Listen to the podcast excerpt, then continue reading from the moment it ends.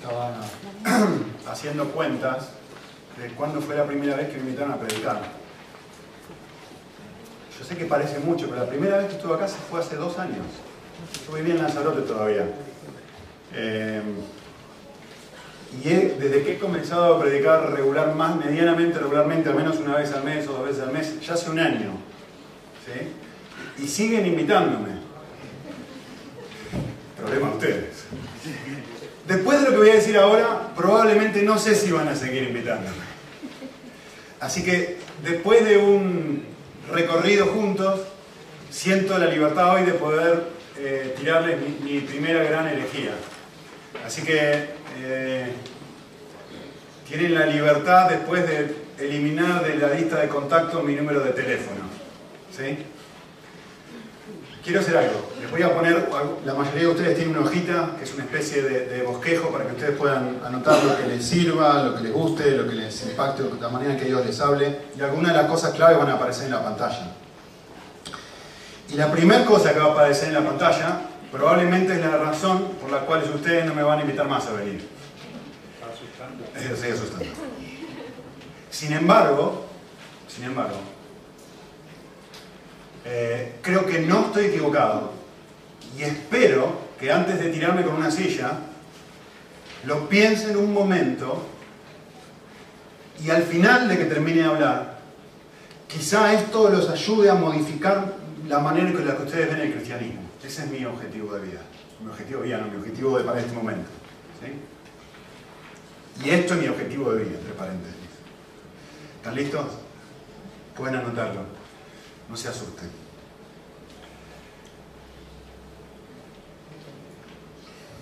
Primer punto que quisiera hablar. Vamos a hablar de cuál es nuestro verdadero problema. ¿Sí?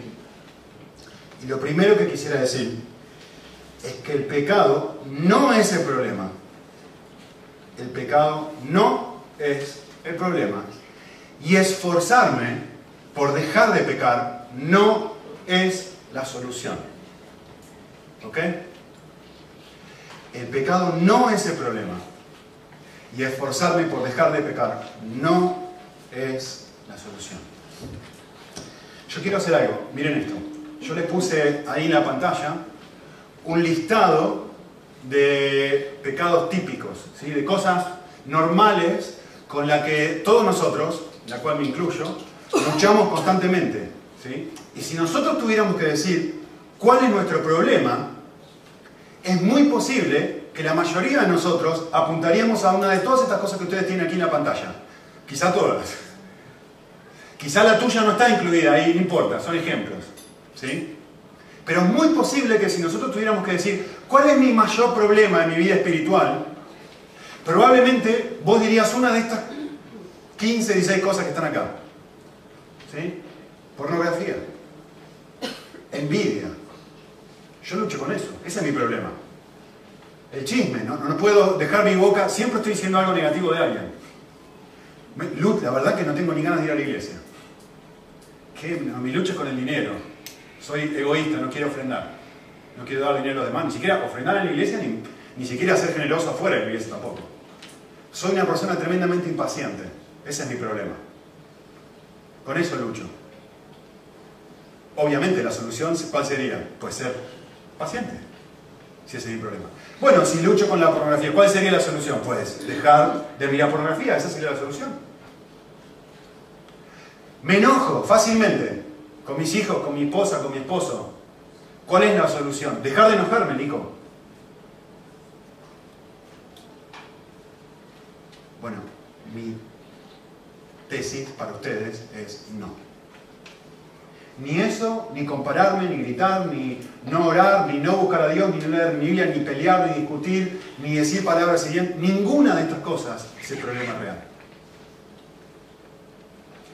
Y esforzarme por dejar de hacer estas cosas no es la solución. Aunque vos internamente digas, pero vos no sabés, Nico, lo difícil que es para mí, ¿no? Meterme en internet y mirar algo que no tendría que mirar. ¿Cómo? Vos no sabés cómo eso me hace sentir después. ¿Cómo me vas a decir a mí que ese no es mi problema?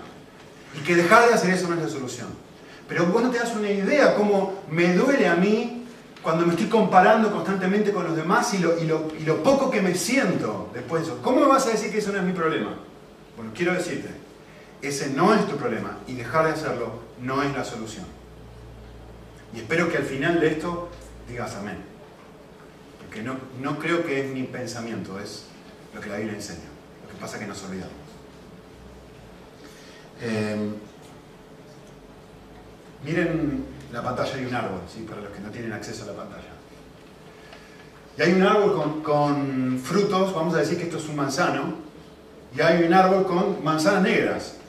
¿sí? Hasta dónde llega mi tecnología. Yo sé que son circulitos, pero no sé cómo hacerlo mejor. Ustedes piensen esto, ustedes miran a una persona y vieron todo ese listado de cosas que yo les compartí antes, y uno mira, si, la persona es el árbol, uno mira y diría, mirá todos los frutos malos que muestra esta persona. Se enoja, discute, grita, mira cosas en internet que no tiene que mirar, etc. Mirá los frutos podridos de esta persona. Cuando uno mira esto y dice, acá está el problema, si uno concluye, esto es el problema de la persona, yo le voy a decir cuál va a ser la solución. La solución va a ser, esas son manzanas rojas vamos a sacar los frutos podridos y de alguna forma, con cinta adhesiva o lo que sea, vamos a ir pegando manzanas que sacamos de otro lado, ¿no? ¿Va a hacer eso un árbol sano?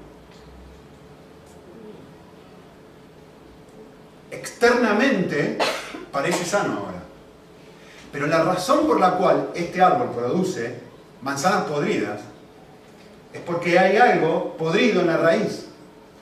Porque hay algo mal adentro del árbol. Si lo de adentro del árbol está mal, Jesús, lo que sale para afuera del árbol, lógicamente va a estar mal.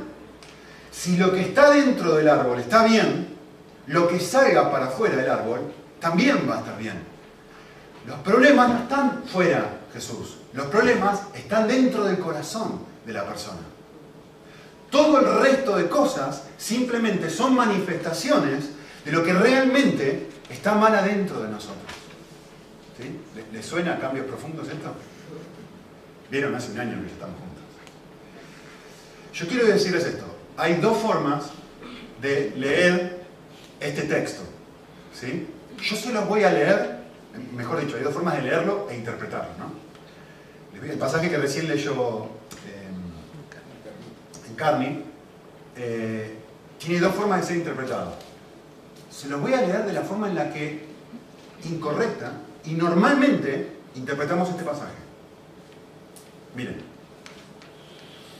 el texto dice, hubo hambre en la tierra, versículo 10, y Abraham descendió a Egipto para pasar un tiempo allí porque el hambre era severa en la tierra. Tenía hambre, va a buscar comida en un lugar donde hay comida. Y sucedió que cuando se acercaba a Egipto, dijo a Sarai, su mujer, sos un bombón, como decimos en Argentina, te ves muy bonita, y eso me genera a mí un problema. El problema que eso me genera es que me van a matar y te van a hacer a vos esposa de Faraón. Entonces, como tengo este problema, vamos a hacer una cosa. Te voy a pedir que mientas y le vas a decir a Faraón, o le vas a decir cuando te pregunten, que, nada, son mi hermana, y así me va a ir muy bien a mí, te va a ir bien a ti. Y aconteció que cuando Abraham entró en Egipto, los egipcios vieron a una mujer muy hermosa, y versículo 15, la vieron los oficiales de Faraón y la lavaron delante de él, y la mujer fue llevada a la casa de Faraón. Vean el versículo 16. ¿eh? En un momento, esto va a tener mucha relevancia. Fíjense lo que dice. Este, decir Faraón, trató bien a Abraham por causa de ella y le dio ovejas, vacas, asnos, siervos, siervas y asnas y camellos. ¿Captaron eso, no? Abraham recibe un montón de regalos y bendiciones y todo producto de su mentira. A ver, primera forma de leer este pasaje es hacer una pregunta incorrecta. Es decir, ¿qué hizo Abraham? o si lo aplicamos a nuestra propia vida, la forma incorrecta de examinarnos a nosotros mismos, como el árbol, es mirar los frutos. ¿Qué fue lo que hizo Abraham que estuvo mal? ¿Qué fue lo que hizo Abraham que estuvo mal? Es obvio, ¿no? Mentió. Y si, uno, y si ustedes analizan un poco mejor la cosa, lo que hizo es mucho más que mentir. Fue horrible lo que hizo, porque mintió y en su mentira no tuvo ningún problema de entregar a su esposa para que se acueste con otro. Toma, mientras yo esté bien. Si ese es el problema, yo les pregunto a ustedes, ¿cuál es la solución? ¿Qué debería hacer Abraham para cambiar? ¿Qué debería, si yo tengo un problema con la mentira, como Abraham, ¿qué debería hacer yo para cambiar? Respuesta, es tremendamente obvio, ¿no? Debería dejar de mentir. Si yo, si Abraham deja de mentir, Abraham va a honrar a Dios, a glorificarle y a no entregar a su esposa como la hizo. ¿Sí o no?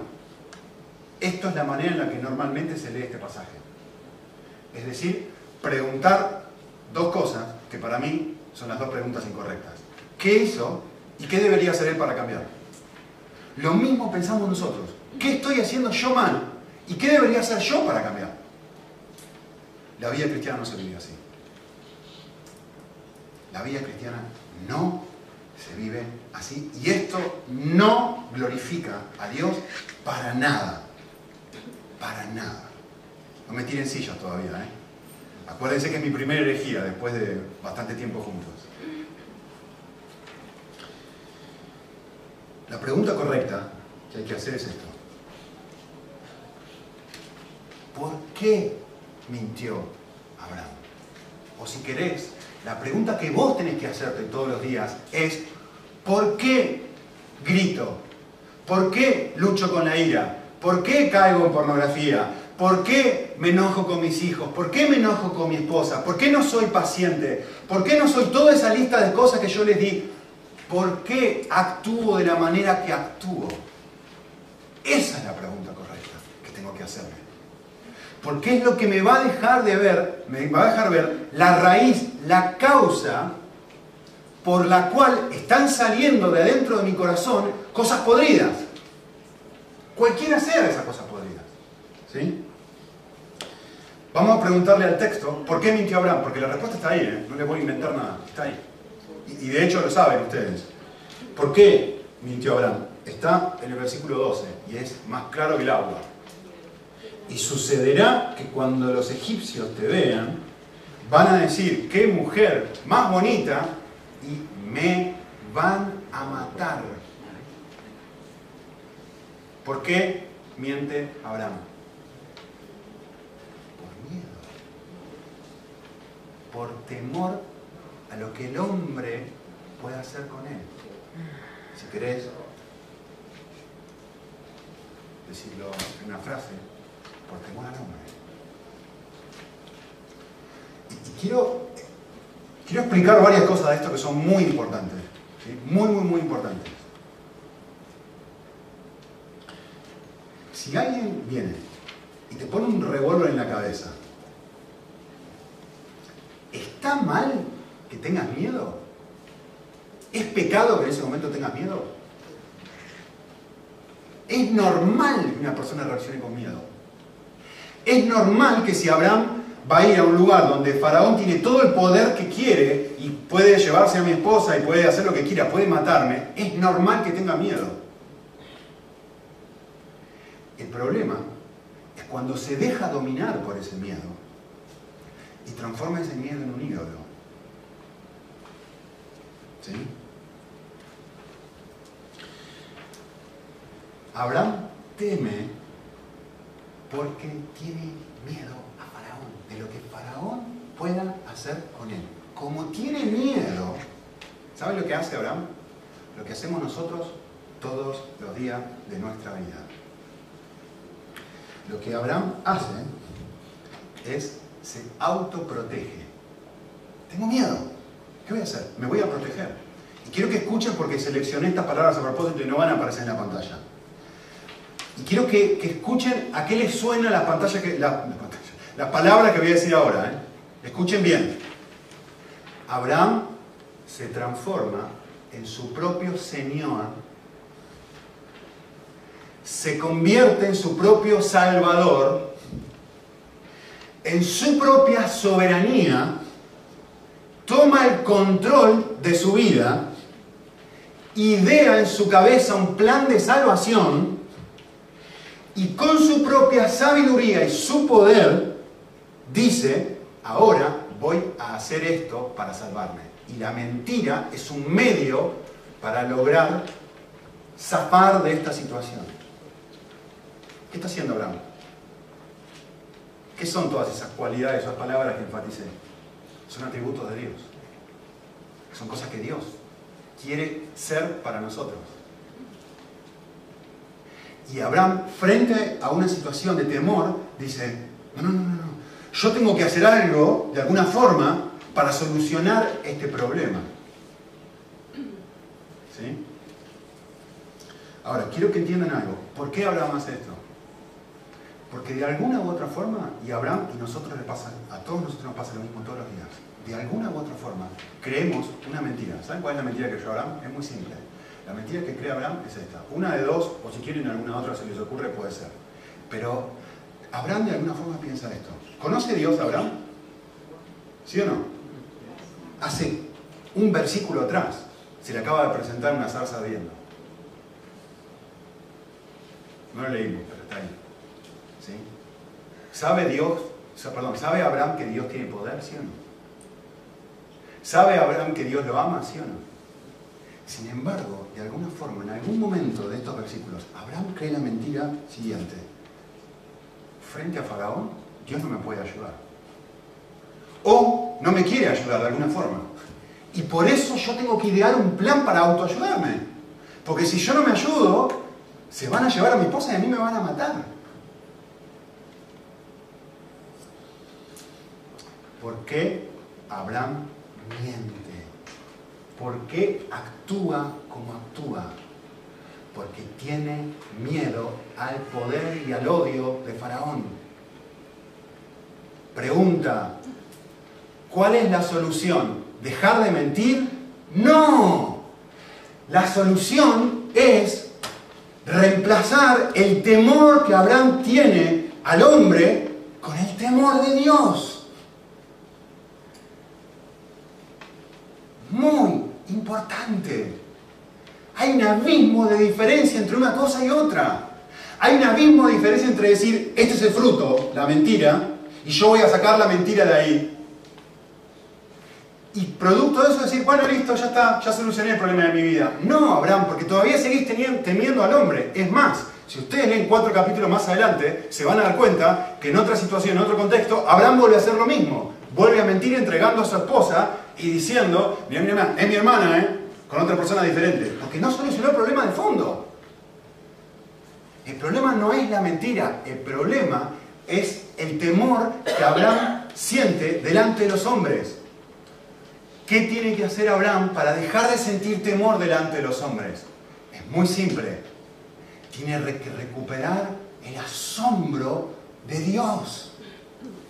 Tiene que recuperar el concepto de decir, para un segundo Vamos a frenar un minutito. El creador del universo, el que es capaz de crear de la nada todo lo que existe, es 10 millones de veces mucho, mucho más poderoso que Faraón. Y si realmente me ama, yo puedo mirarlo y descansar en todo lo que Él es y quiere hacer por mí, en vez de tener miedo a lo que esta persona aparenta que va a hacer en mi vida cuando él disfrute del poder y del amor de Dios. Eso es el temor. Cuando él disfrute del amor incondicional de Dios y del poder de Dios, Abraham va a dejar de luchar con la mentira.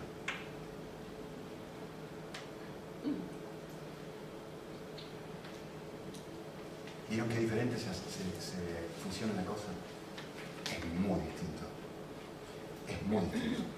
Si el problema es el fruto, voy a buscar ahí la solución. Si el problema es la raíz, entonces voy a buscar la solución adentro, en lo más profundo, en el por qué yo actúo como actúo. A mí me gusta ponerlo de esta forma. si el problema de mi corazón fue reemplazar a Dios por un ídolo, en este caso el temor al hombre, la solución al problema es destronar el ídolo. ¿Cómo? Volviéndole a dar a Dios el lugar que a Él le corresponde. Hasta que Él no ocupe el lugar en mi vida que corresponde, por ahí no miento acá, pero voy a mentir en otro lado, porque todavía estoy tratando de autoprotegerme. Miren, piensen esto. Voy a usar un ejemplo típico de una, mujer. Eh, me siento eh, mal conmigo mismo porque estoy más gorda de lo que estaba antes. Porque tengo más arrugas de las que tenía antes. Porque tengo más canas de las que tenía antes. Bueno, los hombres tenemos menos pelo de lo que teníamos antes. Todos vamos llegando. ¿Qué hago? Miren, miren, miren la respuesta normal. Miren la respuesta normal. Me siento así y hay ciertos contextos en donde no me siento tan amenazada por eso. ¿Saben por qué? Porque las personas que están al lado mío, yo las he evaluado y digo, bueno, comparándome con ella no estoy tan mal. Pero de repente viene otra que está mejor que yo y me saltan todos los tapones, ¿no? ¿Por qué? ¿Saben cómo se llama eso? Lo mismo, te mueres Todavía dependo de lo que las personas piensen o digan de mí. Y por eso me he visto como me he visto, por eso soy capaz de mentir con respecto a cuánto peso, si me preguntan, por eso, por eso yo hago lo que hago y respondo como respondo en una situación así, producto de lo que, lo que causa eso, ¿me entienden? Puede ser que en este contexto yo no luche con estas cosas, pero solamente si me cambian de situación, de repente empiezo a saltar lo que realmente estaba dentro. Abraham no era mentiroso todo el tiempo. ¿eh? Abraham era mentiroso cuando estaba delante de Faraón y Abimelech creo que era el otro, no sé si tiene mejor memoria. Cuando la situación pone presión, de repente empieza a sacar lo que hay dentro nuestro. Eh, entonces quiero que entiendan una cosa. Dejar de mentir, dejar de lo que sea, de gritar, dejar de enojarse, dejar de discutir, dejar de, de, eh, hacer chismes, dejar de luchar con la pornografía, etc. Todo esto es, no es el problema de fondo. Esto es un resultado, es una consecuencia, es un fruto de algo que el Espíritu de Dios produce dentro de mi corazón, que sale de adentro hacia afuera. Por eso no tengo que enfocarme ahí, tengo que enfocarme acá y preguntar, ¿por qué yo me enojo con mi esposa, con mi esposo? ¿Por qué? Y cuando descubro eso, voy a descubrir un ídolo dentro mío. Y voy a decir, esta es la causa por la cual me enojo. ¿Qué necesito para cambiar? Las dos cosas de siempre.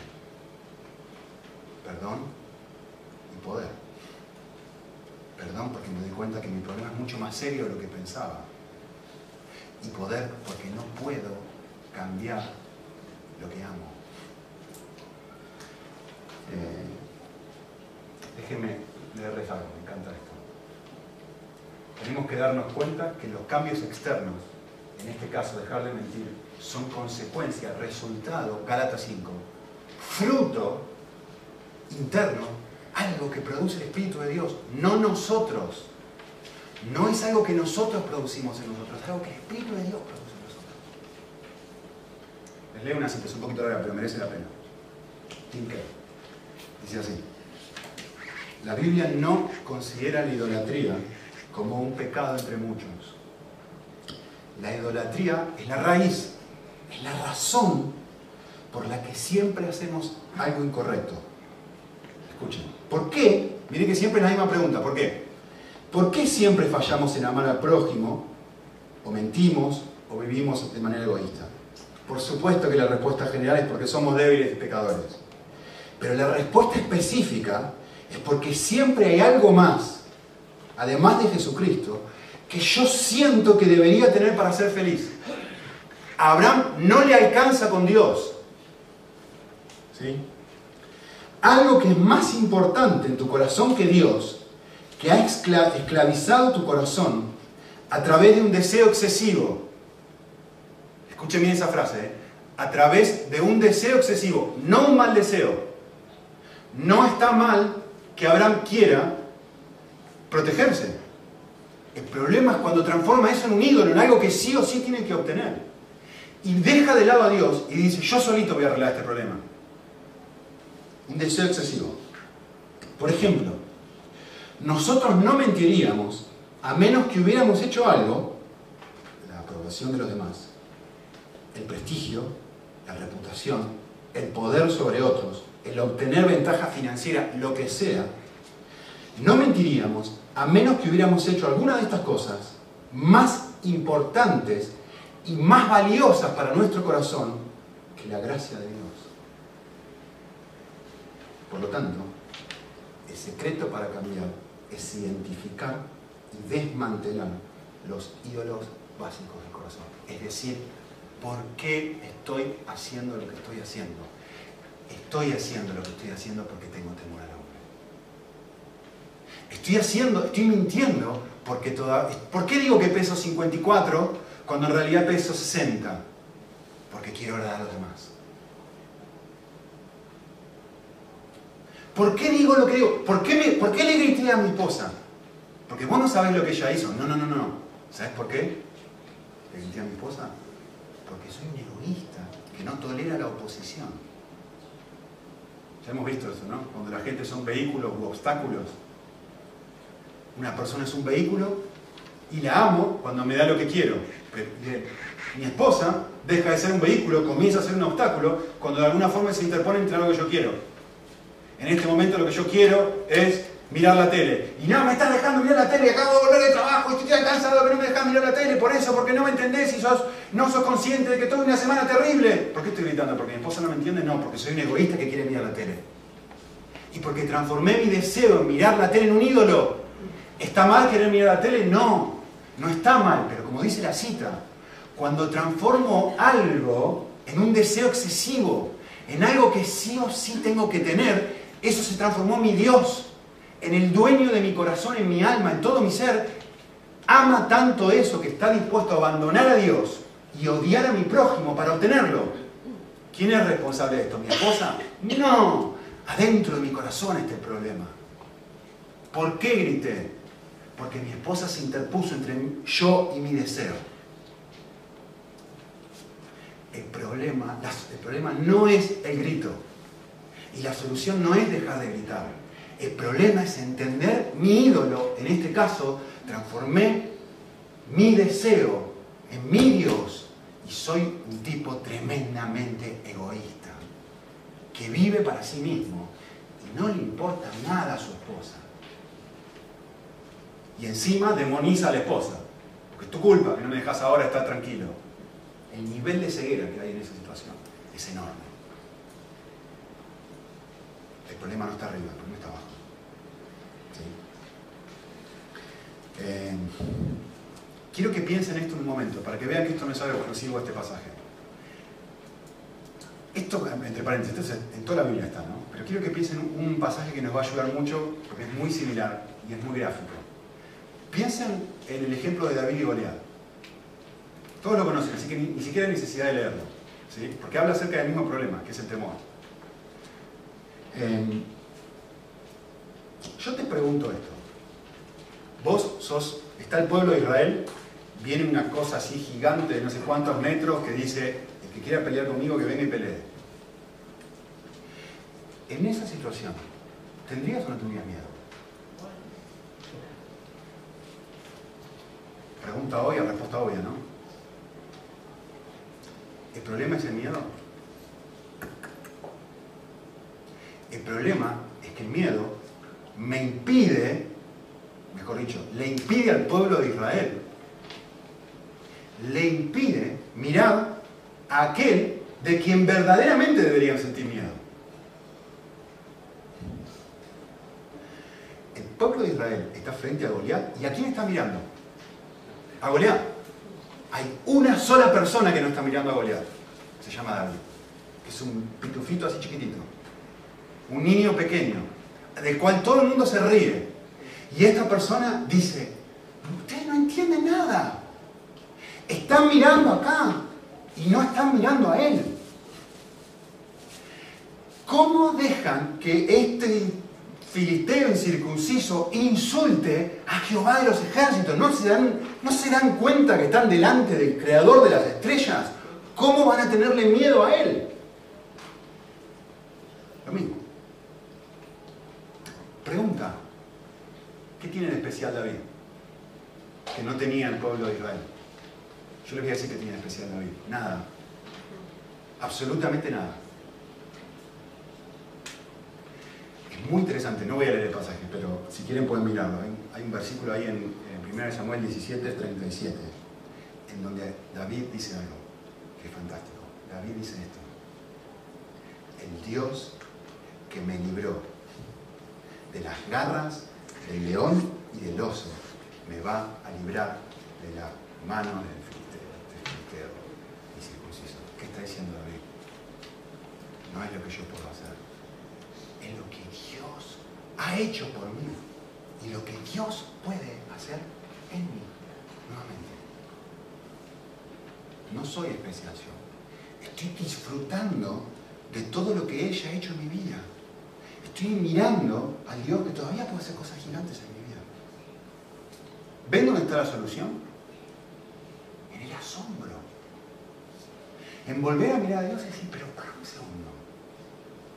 ¿Cómo? Como decía hoy de ¿no? ¿Cómo puede ser que siendo quien soy, yo vuelvo a meditar esta situación de discusión con mi esposa y de repente me vuelvo a pensar y digo, para un segundito, para un momento. El problema no era mi esposa, el problema era yo. Y Cristo no murió por mi grito. Cristo murió por un cómodo como yo que quiere volver a casa y estar libre de molestias y pretende que el resto del mundo lo sirva y se enoja cuando eso no sucede y se frustra y grita, es una de las pequeñitas cosas, pero el egoísmo profundo que hay dentro de una persona así, cuando uno tiene ojos para ver esto, de repente uno dice, ¿cómo puede ser? Empieza a asombrarse del Dios que dice, y yo te amo.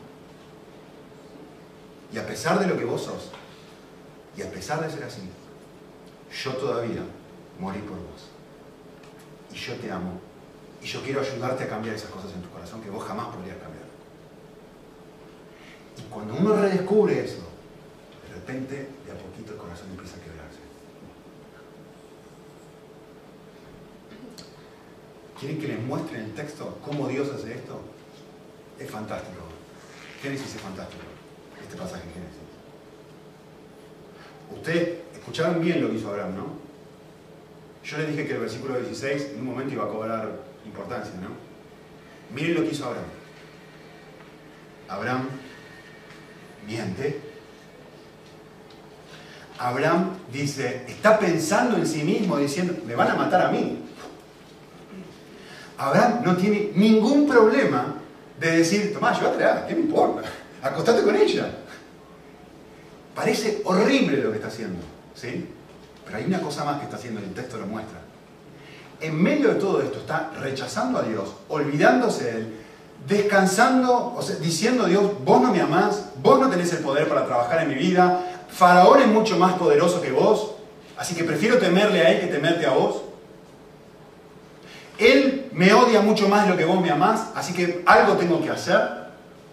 Y encima de todo, versículo 16, está disfrutando de todas las bendiciones que le deviene o que le dan como fruto su mentira. ¿Notaron eso, no? Está disfrutando de los nuevos camellos, del coche nuevo, de la... ¿Cómo, cómo obtuviste este coche? Bueno, mentí en los impuestos o le... mi jefe me pidió que mintiera, me dieron un aumento en el trabajo, tengo este coche nuevo. O tengo esta ropa nueva, me la puedo comprar ahora. Esto es lo que está haciendo Abraham. Está disfrutando, versículo 16, de las consecuencias de su mentira. ¿Qué consecuencias trajo su mentira? Maldición, lean bien el texto. ¿Trajo maldición? No, no, no, trajo bendición. Hay que volver a leer eso de la ley de la siembra y la cosecha, ya lo veremos en algún momento. ¿Le trajo maldición su desobediencia? No, no, no. Externamente le trajo muchísima bendición. Como decía hoy David, porque Dios hace salir su sol sobre malos y buenos y llover sobre justos y injustos, porque Dios no nos trata según como actuamos.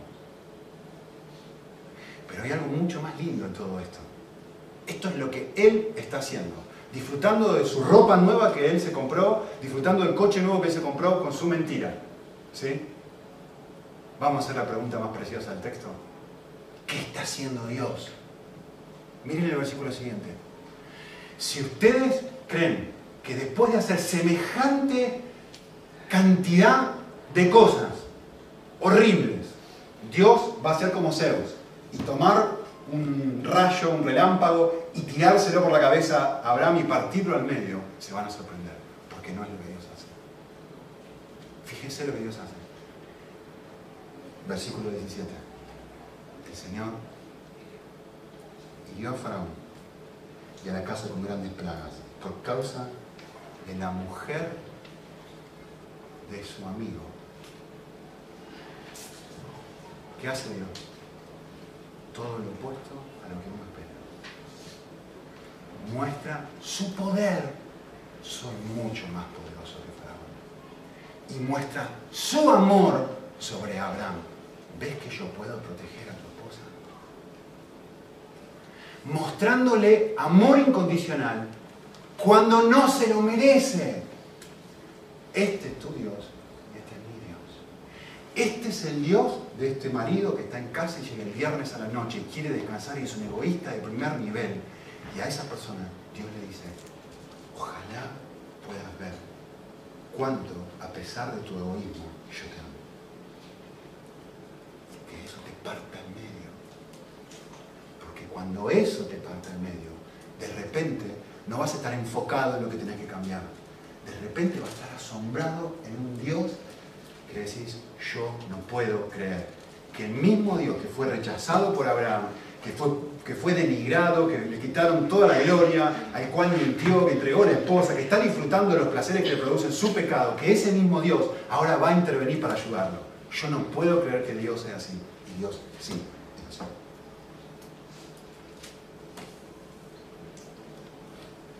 Se lo puse en la pantalla. Solo la incondicionalidad de Dios tiene poder para verdaderamente transformar el corazón de un hombre y una mujer. Cuando esto, cuando Dios abre los ojos de mi corazón para ver no los frutos de mi, de mi vida, lo que causa eso, la raíz, cuánto me amo a mí mismo, pero cuánto Él me ama a pesar de mi amor a mí mismo. Esa incondicionalidad de Dios, incondicionalidad de Dios, vista en su mayor expresión, en el Evangelio, en la cruz, de repente te quiebra el corazón en medio y dice, yo no lo puedo creer, que Dios sea así. Y de repente eso empieza a transformar por completo lo que sentís. Y empiezas a desear cosas que nunca antes deseaste. Pueden poner ahí en el punto 2, que se lo dejé vacío a propósito. El problema no es el pecado y dejar de pecar no es la solución. Entender por qué pecamos, es decir, por nuestra idolatría, es el verdadero problema. Y redescubrir y disfrutar la obra y la persona de Cristo es la solución. Es muy distinto. Cuando yo redescubro esto, de repente la raíz se sana y lógicamente lo de afuera, como resultado de eso empieza a cambiar. ¿Sí? La tarea más importante en tu vida es disfrutar de lo que acabo de leer recién, disfrutar a Dios. Esa es la tarea más importante en tu vida. Ya he hablado, creo que dediqué un mensaje entero sobre disfrutar a Dios. No lo que yo puedo hacer, no lo que yo tengo que hacer, sino lo que Él quiere hacer por mí en mí. Si esto no fuera así, piensen un momento, si esto no fuera, como yo les estoy diciendo, al final del día, si, es esforzarte por dejar de pecar, ¿quién tendría gloria de todo esto? Vos y yo. Al final de los tiempos, ¿qué tenemos que hacer nosotros? Gloria a Nico, mirá cómo cambió. Mirá los cambios que hizo en su vida, cómo era antes y cómo es ahora. Aplausos. No. Al final de los tiempos, ninguno de nosotros va a tener nada por qué gloriarse. Al final de los tiempos, la corona que tengamos, ¿qué hacemos con la corona según Apocalipsis? Tiramos delante de quien realmente se merece. Déjenme decírselo de esta forma. Piper dice esto, la primera porción. La segunda es un agregado mío. Piper dice lo siguiente. La conversión es un cambio de deseos. ¿Cómo sé si yo realmente estoy convertido? No por los cambios externos que hago, sino realmente si lo que desea lo profundo de mi corazón ha cambiado o no ha cambiado. Por supuesto hay evidencia que muestran si ha cambiado o no ha cambiado, pero las evidencias no garantizan nada. Ni una cosa ni otra. Se, pueden fingir, pregúntenle a los fariseos. La conversión es un cambio de deseo. Es decir, antes deseaba vivir para mí y el viernes a la noche lo único que quería sería descansar. ¿Cómo sé que estoy convertido? Cuando de repente empiezo a desear más a Dios que a mí mismo. Salmos. Mejor, es mejor un día en tus atrios que mil fuera de ellos. Prefiero estar así chiquitito, un ratito así como vos, que tener 28 millones de días de viernes a noche para descansar. Mejor es un día en tus atrios que mil fuera de, ellos. Disfruto un pedacito de tiempo con Dios que cantidad de tiempo sin Él. ¿Qué es lo que hace este hombre que se enoja con su esposa? Vivir para lo opuesto disfrutar a Dios. Yo ahora quiero disfrutar mi vida, no me molestes. Eso es un obstáculo para que yo pueda disfrutar. El problema no es disfrutar, el problema es que disfruto. El problema no es temor, el problema es a qué temo. El problema no es lo que hago, el problema es lo que deseo en mi corazón. Segunda parte de la, de la frase que no terminé. La conversión, ¿qué dije? Es un cambio de deseos.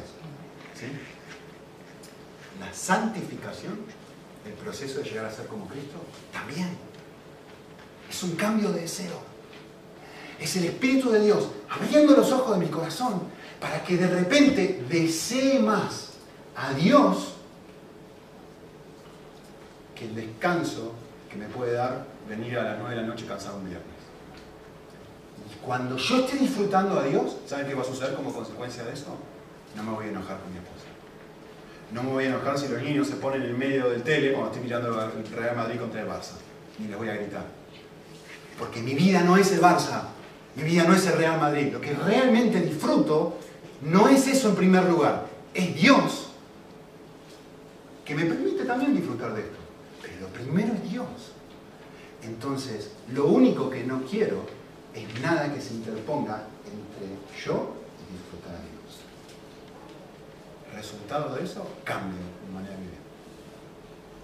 No es lo que yo puedo hacer por Dios para cambiarme, es disfrutar de lo que Él puede hacer por mí. ¿Les leo algo? Con esto El gran pastor y compositor de himnos, John Newton, escribió en una ocasión acerca de esta lucha continua que yo estoy describiendo.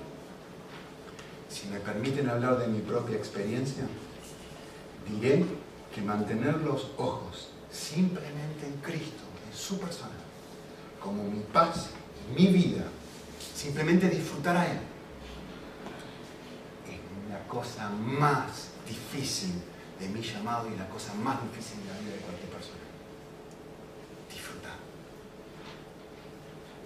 Me parece diez veces más fácil negarme a mi propio yo en mil ocasiones de cualquier, en alguna forma de conducta externa que negarme ante Él, escuchen esto precioso, ante sus incesantes intentos de que Él sea mi justicia y Él sea mi poder, no yo. No lo que yo puedo hacer, sino lo que Él puede hacer dentro de mí. Por lo tanto, mi desafío para ustedes es meditar mucho menos en lo que tengo que dejar de hacer o en lo que tengo que hacer, mucho menos en la lista que les di antes, y meditar mucho más hermosura de la persona de Cristo. Me queda un segundo para leerles algo más que no está en la pantalla. Disfruten. Muy lindo. Un día mientras estaba caminando por el campo, esta frase golpeó mi alma. Tu justicia está en el cielo. Escuchen bien. Esta frase golpeó mi alma. Tu justicia está en el cielo y vi con los ojos de mi alma a Jesucristo a la diestra de Dios. allí, allí vi que estaba mi justicia. Así que donde quiera que yo estaba, o cualquier cosa que yo estaba haciendo, Dios no podía decir de mí, Él carece de mi justicia, porque mi justicia estaba delante de Dios. He visto también que no era mi buena imagen del corazón la que hizo mi justicia mejor, ni tampoco mi mala imagen la que hizo mi justicia peor. Escuchen, ya que mi justicia era el propio Jesucristo. Ahora, cuando comprendí esto, de repente mis cadenas cayeron a mis pies. Fui librado de mis aflicciones y grilletes. Mis tentaciones también huyeron de mí. Y desde aquel momento, todas esas temibles escrituras que yo pensé que nunca iba a poder cumplir, dejaron de preocuparme. Entonces, regresé a casa, regresé a Dios, regocijándome en la gracia. Oramos un momento. No hubo sillas, me alegro.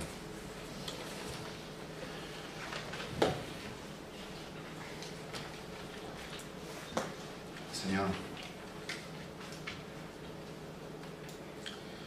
somos personas, somos fariseos. Somos personas inclinadas a limpiar lo externo. Somos personas a, a limpiar, a aparentar que lo blanco, la manera de comportarnos o no comportarnos, lo exterior, eh, es lo que realmente importa, cuando realmente lo que vos querés que toquemos es lo- nuestros ídolos, lo que nos motiva, lo que nos mueve a hacer lo que hacemos. Ayudarnos Dios a concentrarnos en lo que merece la pena concentrar para que como fruto de eso cambie nuestra vida exterior.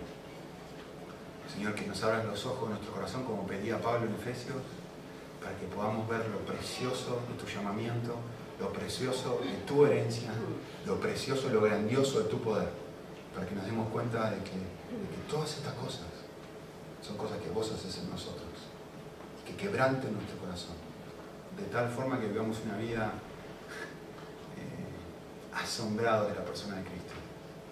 Y, esto transforma nuestra manera de vivir en casa, en trabajo, en iglesia y en todo lo que hagamos, Señor. Oramos porque somos muy conscientes de que ninguno de nosotros puede hacer esto. Te lo pedimos para que al final de los tiempos, como dijimos hace un rato, vos obtengas gloria, Señor. Amén.